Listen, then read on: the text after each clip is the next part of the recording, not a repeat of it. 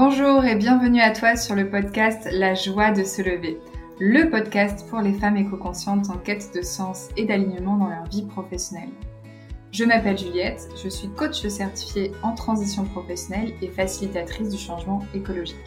Ma mission est de t'aider à te mettre en mouvement et réussir une transition professionnelle de sens vers l'écologie, alignée et durable. Tout cela en douceur, avec curiosité et joie. Au fil des saisons, retrouve les témoignages de femmes après leur transition professionnelle, des interviews d'expertes, des épisodes solo où je partage des concepts et des outils de coaching, de gestion des émotions, d'éco-psychologie, d'écoute du corps et des questions capacitantes pour que tu puisses retrouver confiance et clarté sur le chemin de ta transition professionnelle. Je te souhaite une très bonne écoute.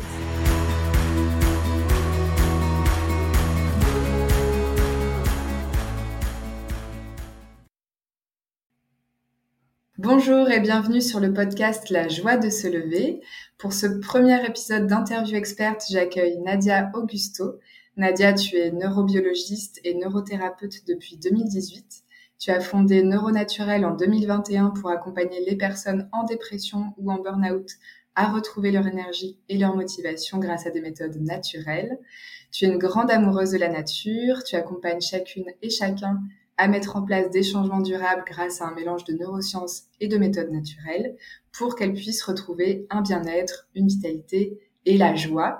C'est tout naturellement que j'ai eu envie de t'inviter comme first guest de La joie de se lever. Merci beaucoup d'avoir accepté Nadia. Bonjour Juliette et merci beaucoup euh, pour ton invitation. Alors déjà, dans un premier temps, est-ce que tu peux me parler de toi, nous parler de toi et raconter qu'est-ce qui t'a amené à l'accompagnement euh, des personnes en burn-out? Oui, bah tout simplement, en fait, le burn-out a, fait partie de ma vie déjà, c'est le point de départ. Euh, bon, c'était il y a vraiment des années, c'était un burn-out étudiant, et à l'époque, on parlait pas de burn-out. D'ailleurs, je savais pas ce que c'était. Moi, je croyais que c'était du coup une sorte de, de dépression. Et euh, en fait, c'est des années après, dans ma, ma première patiente en fait en neurothérapie en 2018, quand j'ai commencé dans une clinique au Luxembourg, avait fait un burn-out. Et euh, moi, je savais même pas ce que c'était. C'était mon supérieur qui m'a qui m'avait dit voilà, euh, tu vas avoir ta première patiente, elle a fait un burn-out, voici ce que c'est, il y a ça, ça au niveau du cerveau, etc. Et c'est là où j'ai découvert le ce que c'était le burn-out et je me suis vachement reconnue dans dans dans elle en fait et après et par la suite aussi toutes les autres personnes en burn-out que j'ai accompagné.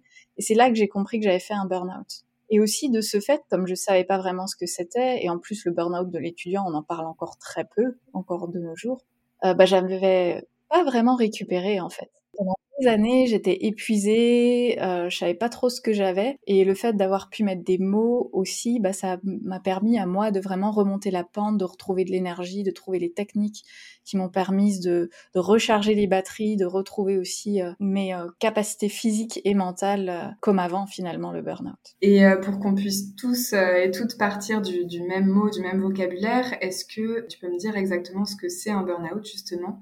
Et comment ça se manifeste?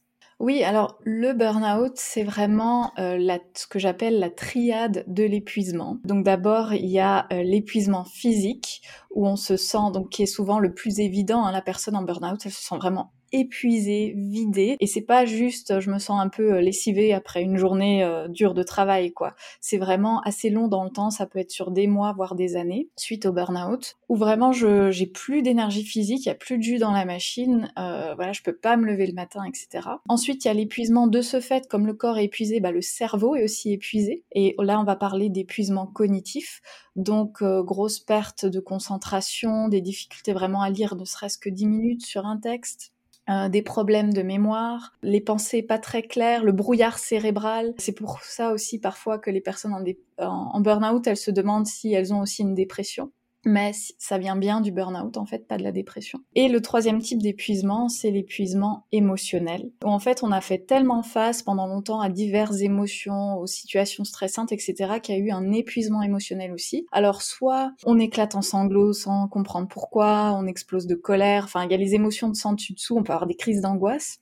Euh, soit au contraire, c'est tellement difficile toutes ces émotions à vivre qu'on s'en coupe totalement et on s'en éloigne, on ressent plus d'émotions en fait on n'a plus aucune émotion. Mais elles sont bien là, mais on s'en est coupé en fait consciemment. Voilà. Donc c'est vraiment la triade de l'épuisement. Et comment ça arrive? Ben, En fait, ça arrive suite à un stress chronique sur une durée trop longue et un stress qui a été trop intense pour le corps humain, pour la personne. Et au bout d'un moment, elle craque. Pourquoi? Parce que le stress, c'est vraiment donc c'est une réaction dans le corps avec le cortisol, l'adrénaline, etc. Et ça va mobiliser les réserves d'énergie du corps. Sauf que quand vous êtes tout en mode stress, en fait, vous puisez énormément dans vos batteries et vous ne les rechargez pas. Donc au bout d'un moment, les batteries sont vides et vous vous effondrez en fait. C'est ça. Ok. Et justement, on entend parler de plein de types de burn-out. Est-ce que tu peux nous dire euh, bah, quelles sont les différences entre, on entend le burn-out, le bore-out aussi, le burn-out, voire la dépression. Euh, comment est-ce qu'on peut les reconnaître, les différencier euh, et comment ils se manifestent peut-être différemment? Alors, le, le burn-out, c'est quand même différent d'un bore-out et d'un brown-out et d'une dépression qui, les trois derniers, ne sont pas un burn-out en fait.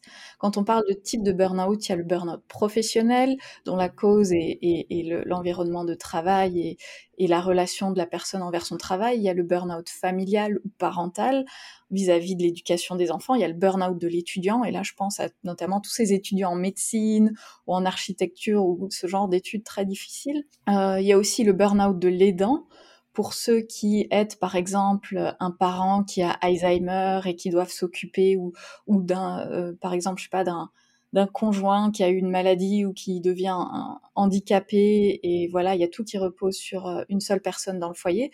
Donc ça c'est le burn-out de l'aidant le premier en fait qui avait été détecté.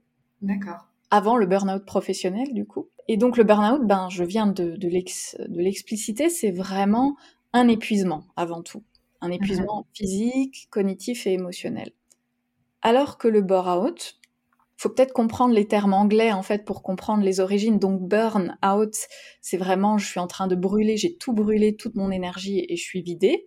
Le bore out, en fait bore c'est euh, l'ennui ou s'ennuyer en anglais. Et là c'est vraiment on parle d'ennui au travail. Donc Typiquement, un cas classique, ce serait euh, le fonctionnaire euh, mis au placard, euh, parce que les fonctionnaires, on peut pas les licencier, en fait. Mais si on ne, on ne veut plus avoir cette personne dans l'équipe par exemple, eh ben, on va simplement arrêter de lui donner des missions, des projets, etc. Et la personne va devoir passer euh, toutes ses journées au travail, mais à rien faire. Donc au bout d'un moment, on s'ennuie. Et puis comme on n'est pas stimulé intellectuellement, euh, déjà de un, en fait, on a une perte de sens, on se sent vraiment inutile parce qu'on n'a rien à faire. De deux, comme on n'est pas stimulé intellectuellement, le cerveau va ralentir et on peut même avoir des symptômes dépressifs euh, où on va avoir moins de concentration, moins de mémoire euh, où on va avoir une certaine fatigue parce que moins on en fait, plus c'est difficile d'en faire en fait. Donc euh, on peut avoir des symptômes assez similaires à la dépression au burn-out, mais ça vient pas du tout de la même chose. Il n'y a pas eu vraiment un épuisement et un stress physique euh, au départ. Et le brown out, alors je suis pas spécialiste, mais de ce que j'en connais, on ne ressent plus, on ne ressent pas d'utilité, on voit pas l'utilité ou la finalité de son travail. Peut-être que c'est trop administratif. Et en tout cas, la personne, elle va un peu se détacher de son travail, c'est-à-dire elle va faire le minimum, un peu comme un robot de manière automatique, euh, mais elle va plus s'impliquer émotionnellement ou elle n'aura plus de motivation pour son travail. Et ça peut aussi engendrer ben, beaucoup de remises en question, une souffrance psychologique euh, et aussi de la fatigue parfois en fait. Parce que quand on n'aime pas, pas ce qu'on fait, euh, ça diminue notamment la dopamine dans notre cerveau et la dopamine, c'est la motivation, ça nous permet de nous concentrer aussi, de mémoriser plus facilement, etc. Et quand on n'a pas ça parce qu'on fait des choses que on n'aime pas, moins de dopamine et le cerveau, bah, il, ralentit, il est moins performant, etc. D'accord, donc ça peut avoir les mêmes manifestations, mais seulement l'origine euh, est, euh, est différente. L'origine est clairement différente et c'est pour ça que c'est important aussi de savoir qu'est-ce qui se passe pour soi, parce que du coup, les solutions vont pas du tout être les mêmes. D'accord. Est-ce que tu vois des, des, origines similaires dans les personnes que tu as accompagnées ou en tout cas des origines similaires à ce phénomène du burn-out qui grandit? Oui, alors tout à fait. Bah déjà que ce soit burn-out, bore-out ou brown-out, c'est vraiment aussi, je pense, le reflet de notre société. Mmh. On dit d'ailleurs dans les médecines plus traditionnelles, chez les chamans ou autres, on parle souvent de quand un individu est malade, c'est toute la société qui est malade en fait. C'est le reflet d'une société malade. Alors moi, je suis spécialiste du burn-out, pas du bore ou du brown-out, euh, mais dans le burn-out, je vois bien que oui, c'est le reflet de cette société où on nous a appris à être comme des robots, à être que dans la performance euh, à chercher la rentabilité, vraiment aussi un, quelque sorte un mindset des individus où on a été un peu formaté à il faut être parfait sur tous les plans, réussir sur tous les plans.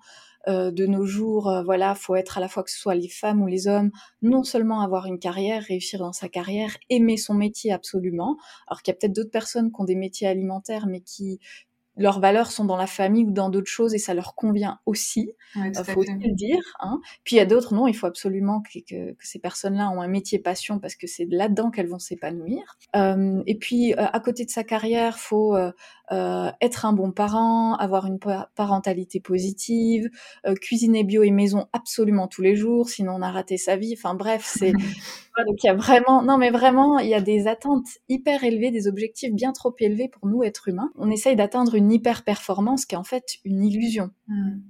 En tant qu'être humain, on a notre vulnérabilité, on a notre propre manière de fonctionner, qui n'est pas celle d'un robot ou d'une machine en fait. Ouais, on a un rythme qui est plus naturel. Euh, qui est pas celui d'une machine, qui est linéaire, qui est toujours, dont la productivité va être toujours la même.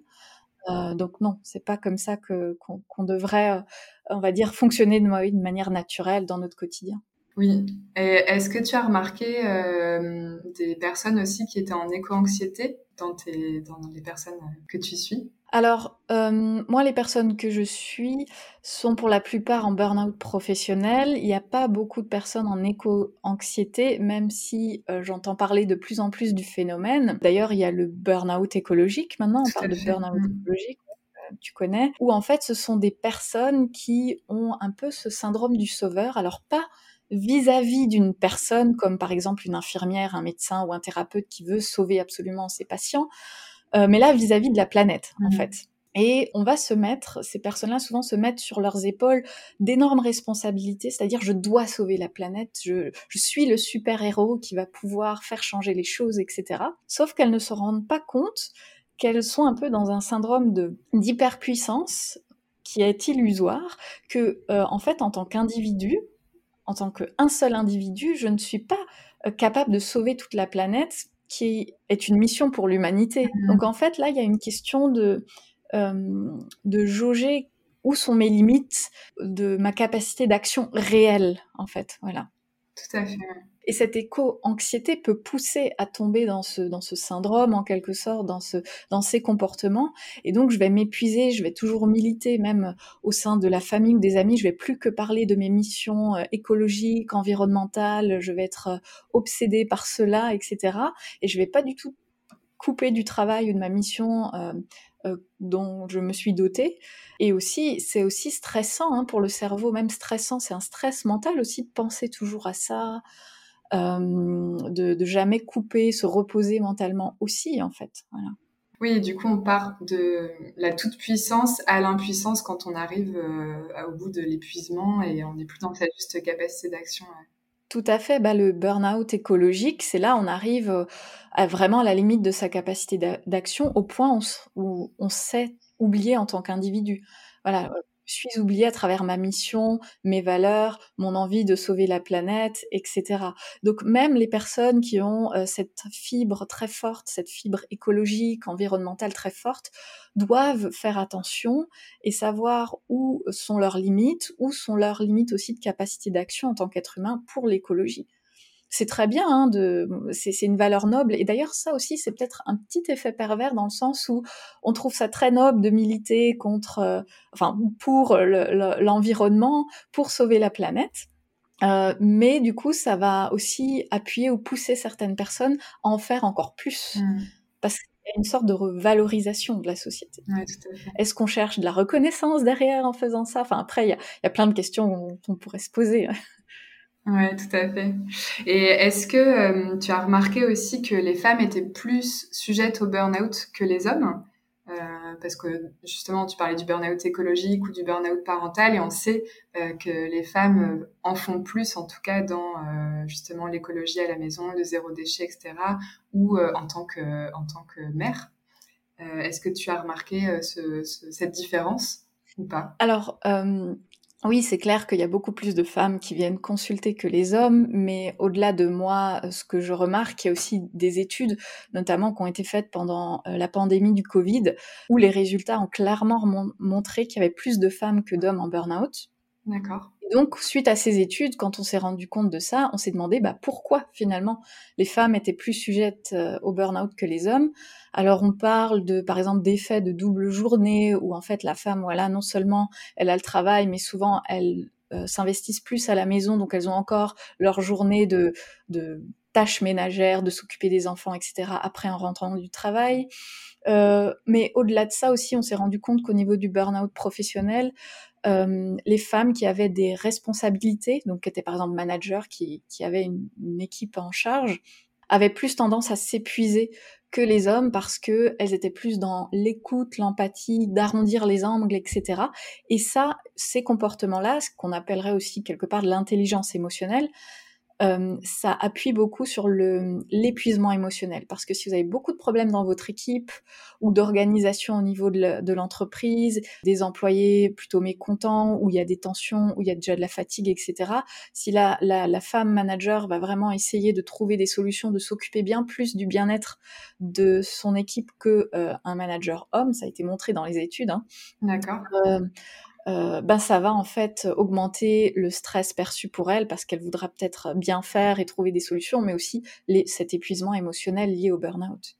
Et justement, pour aider ces, les auditrices qui nous écoutent et qui peut-être se, se, reconnaissent depuis le début du podcast, comment on sait qu'on approche du burn-out? Euh, Quels sont les signaux qui sont plus ou moins faibles plus ou moins importants? Alors, quand on approche du burn-out, en fait, on est dans la phase qu'on appelle le burn-in, c'est-à-dire qu'on est en train de brûler euh, euh, nos réserves d'énergie, on est en train de, de nous consumer, nous consommer. Alors il y a plusieurs signaux, mais les signaux, ils seront surtout envoyés par le corps. Et c'est là où c'est très difficile, et c'est souvent pour la raison pour laquelle les personnes en burn-out foncent jusqu'au burn-out, c'est que quand on est en train euh, de faire un burn-out, on est tellement dans notre tête, on a tellement la tête dans le guidon qu'on ne ressent plus du tout ce qui se passe dans son corps. On ne ressent parfois même plus la fatigue.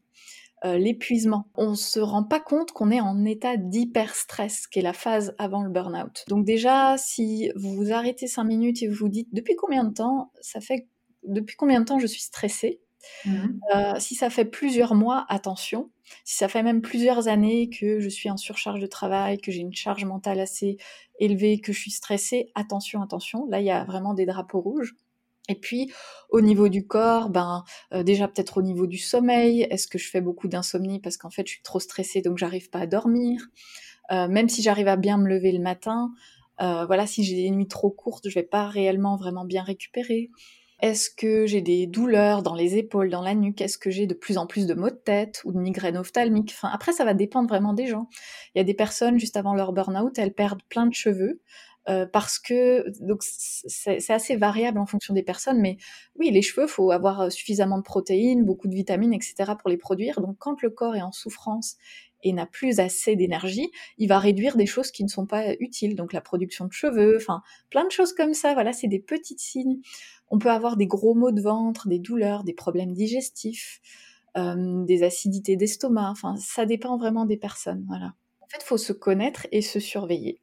Oui, donc faire attention à son niveau de stress, à son sommeil, à des maux euh, de tête, de ventre euh, ou tout signe corporel qui pourrait nous indiquer qu'on est en burn-in. Euh. Et j'ajouterais même aussi tous les signaux plutôt de comportement en fait, ou souvent ce qui se passe avant le burn-out, comme on est en, totalement submergé par son travail ou par les tâches à la maison quand c'est un burn-out parental ou autre avec des jeunes enfants, euh, ce qui se passe, c'est que euh, sans s'en rendre compte, on va se laisser submerger par le travail et on va plus du tout penser à soi, prendre soin de soi.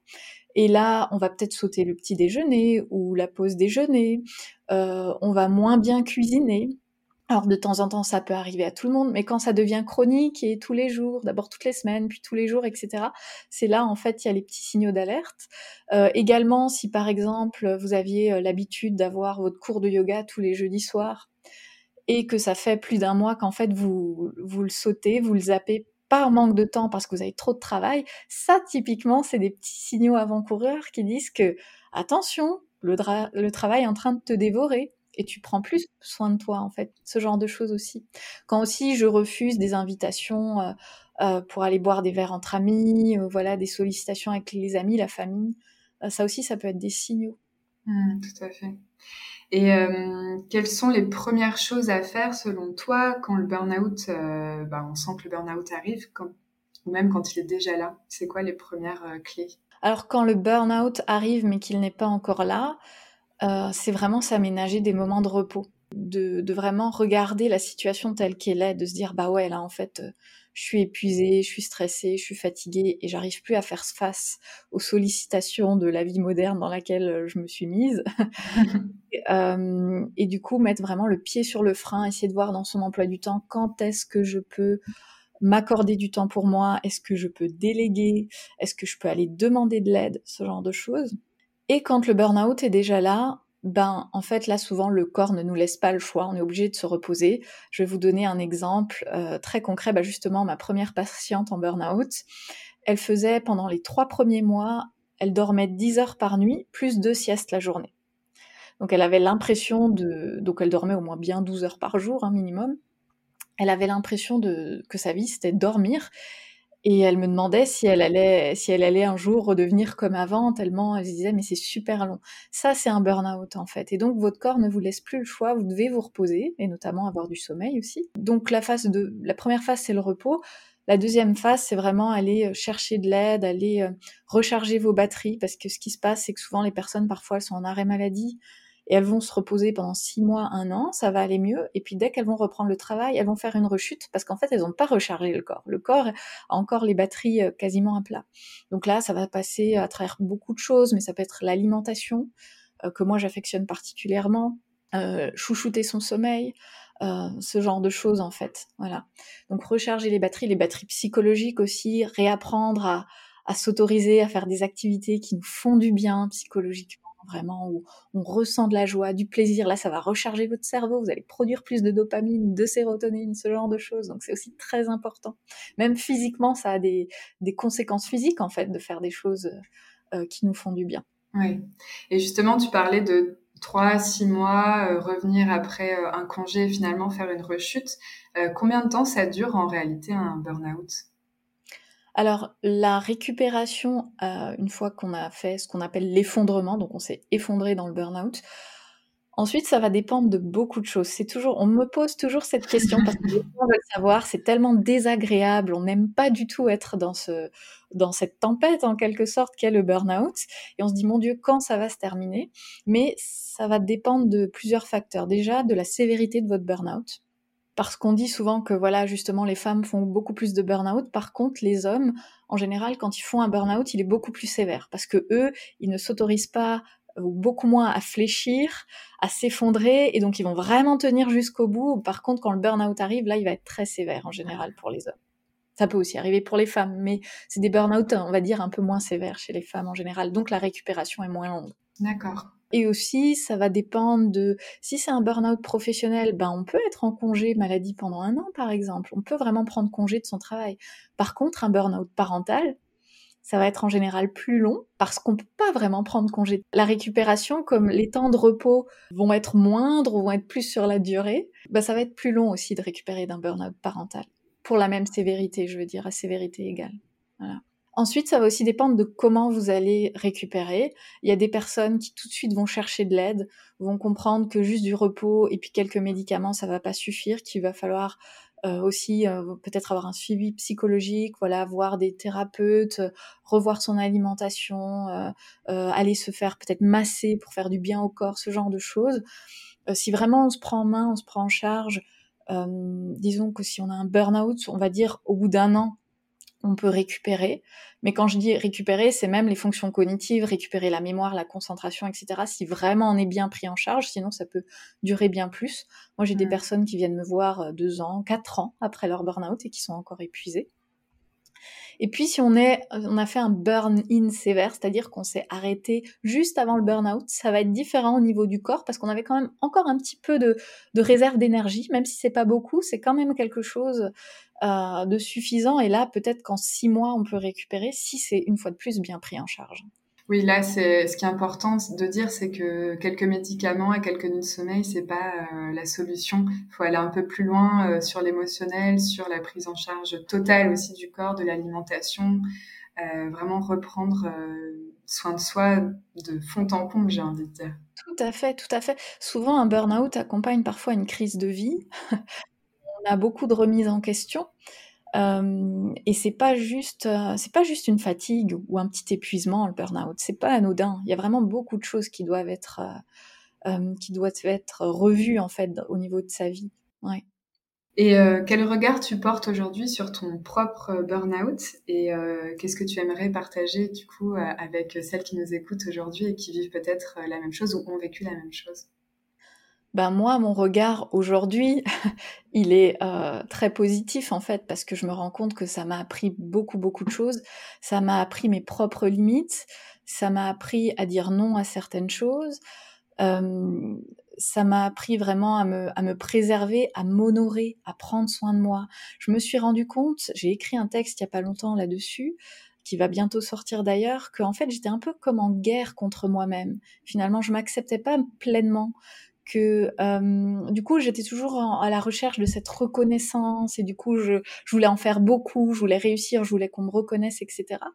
Alors que maintenant j'ai vraiment appris à, à, ressentir de l'amour pour moi-même, à être en, accord avec moi-même et du coup aussi à choisir, à faire mes choix en conscience pour ma vie, voilà, sur le fait d'avoir ouvert Neuronaturel ce genre de choses, ça fait partie en fait de ce cheminement-là. Et je vois que le burn-out à l'époque que j'ai fait, il y a eu un très long cheminement de fait. C'était pas juste au bout d'un an, en fait. En tout cas, tout ce qui est au niveau de, la psychologie, de l'émotionnel, il y a encore des années après, ça va m'apprendre des choses, même si j'ai récupéré physiquement. Alors, pour celles qui sont en ce moment en plein dans la tempête, comme j'aime le dire, ben, évidemment, c'est désagréable. On, on, voit que les aspects négatifs, à quel point on est dans la souffrance physique et psychologique. Mais euh, plus on accepte d'être tombé dans cette souffrance physique et psychologique, plus on va être capable de voir le cadeau caché qu'il y a derrière et de rebondir plus facilement et encore plus haut, j'ai envie de dire. Oui, accepter comme euh, première étape de la guérison et accepter aussi pour euh, voir le cadeau qu'il y a derrière. Très belle philosophie, merci beaucoup. Pour, euh, pour conclure, j'aime bien, enfin, je vais proposer cette question à toutes les personnes qui, qui interviennent ici. Euh, parce qu'on parle de transition professionnelle sur ce podcast et de transition euh, intérieure euh, de manière générale. Est-ce que toi-même, tu es en train de vivre une transition en ce moment? Ah oui, tout à fait. Je crois que oui. bah d'ailleurs, Juliette, tu le sais que j'ai ouvert donc Neuronaturel il y a maintenant un an et demi presque. Et euh, en ouvrant, ben finalement, c'était que le début de la transition. Finalement, c'est on est en train de, on est en pleine mutation euh, au moment où on met en place son projet et même après, parce que le projet est, constamment en mutation. On l'ajuste à qui on est, euh, à ce qui nous correspond. Et moi-même encore, je suis en train de d'être en, pleine mutation intérieure aussi pour mener à bien ce projet, pour pour me poser les bonnes questions de qu'est-ce qui me convient, qu'est-ce que j'ai envie d'apporter au monde avec euh, Neuronaturel, euh, comment mieux euh, servir les personnes qui viennent me voir, etc., etc. Et en plus, en tant que thérapeute, je sais que on est constamment en train d'apprendre de nouvelles choses et qu'on est constamment en fait en transition, en mutation. Et il y a des phases plus propices à ça dans la vie que d'autres. Et là, oui, moi, je suis en plein dedans. Et euh, j'ai appris à honorer ces phases, à les embrasser, à ne plus y résister. Parce que parfois, c'est douloureux ou c'est, hum, ça peut faire peur, la remise en question, parce qu'aussi nos croyances, nos certitudes s'effondrent. Et, euh, quand on n'a jamais vécu de grosse transition, on se dit oulala, là là, je vais dans l'inconnu, ça me fait trop peur, et je résiste. Et du coup, plus je résiste, plus ça va empirer. Euh, moi, je pense que j'ai vraiment, euh, j'apprends vraiment ce processus et j'accepte de plus en plus facilement ce qui vient à moi. Oui, en tout cas, j'essaye de faire ça. Mmh, trop bien. Est-ce qu'il y a quelque chose que tu n'as pas eu l'occasion de dire encore et que tu aimerais partager aujourd'hui? Bah, J'aimerais euh, partager une chose qui est un peu ma philosophie de vie euh, à toutes celles qui nous écouteraient. C'est que j'ai appris que quand on fait ce qu'on aime, c'est beaucoup plus facile en fait de mettre en place des projets dans sa vie seulement on va trouver la motivation, on va trouver le temps, on va trouver les moyens de le faire, et que même si on a peur, même si on a des barrières, elles peuvent très bien aller se, elles peuvent très bien être dépassées finalement et aller au-delà des barrières et des peurs. Et euh, aussi, quand on aime vraiment ce qu'on fait, en fait, on est tellement passionné que ça se transmet aux autres et qu'après les autres croient en nous, les autres sentent le potentiel en nous et les projets, les opportunités aussi s'ouvrent à nous beaucoup plus facilement. Et euh, je pense que ce monde irait beaucoup mieux si on avait plus de personnes qui feraient des choses dans leur vie, que ce soit des activités, des associations, même au niveau du travail, des choses qui vraiment leur plaisent, qui leur euh, font éprouver du plaisir et de la joie. Ce monde se porterait bien mieux. Oui, alors là, tu prêches une convaincue. c'est aussi pour euh, ce monde-là que j'œuvre, moi, au quotidien, que je travaille. Et euh, d'ailleurs, la question du plaisir au travail est vraiment importante et utile à se poser. On l'a vu dans le dernier épisode avec Camille. Donc, c'est l'épisode précédent. Je vous invite à l'écouter si ce n'est pas encore fait. C'est euh, Camille Automne. Et si vous avez aimé ce qu'a partagé Nadia aujourd'hui, son énergie, son expertise, si vous vous reconnaissez aussi dans dans ce qu'on a échangé, je vous invite à visiter son site neuronaturel.com dont je remettrai le lien dans la description de ce podcast. Et je mettrai également un lien que Nadia m'a partagé pour tester euh, son risque au burn-out. Donc euh, je vous invite à prendre le test si vous vous êtes reconnu dans euh, ce que Nadia a décrit. Merci beaucoup Nadia pour cet échange qui était très riche. J'espère qu'il vous a plu aussi à vous qui nous écoutez. Et euh, bah, je vous dis euh, rendez-vous au prochain épisode. Merci beaucoup pour votre écoute. Tu viens d'écouter un épisode du podcast La joie de se lever et j'espère qu'il t'a plu. N'hésite pas à me laisser plein d'étoiles dans les yeux et surtout sur la plateforme sur laquelle tu écoutes ce podcast. Et tu peux aussi euh, laisser un commentaire, j'y répondrai avec plaisir. Je te retrouve la semaine prochaine. En attendant, respire Écoute les messages de ton corps et de ton cœur et mets-toi en mouvement avec curiosité et bienveillance envers toi-même. Merci beaucoup pour ton écoute et je te souhaite une très belle journée.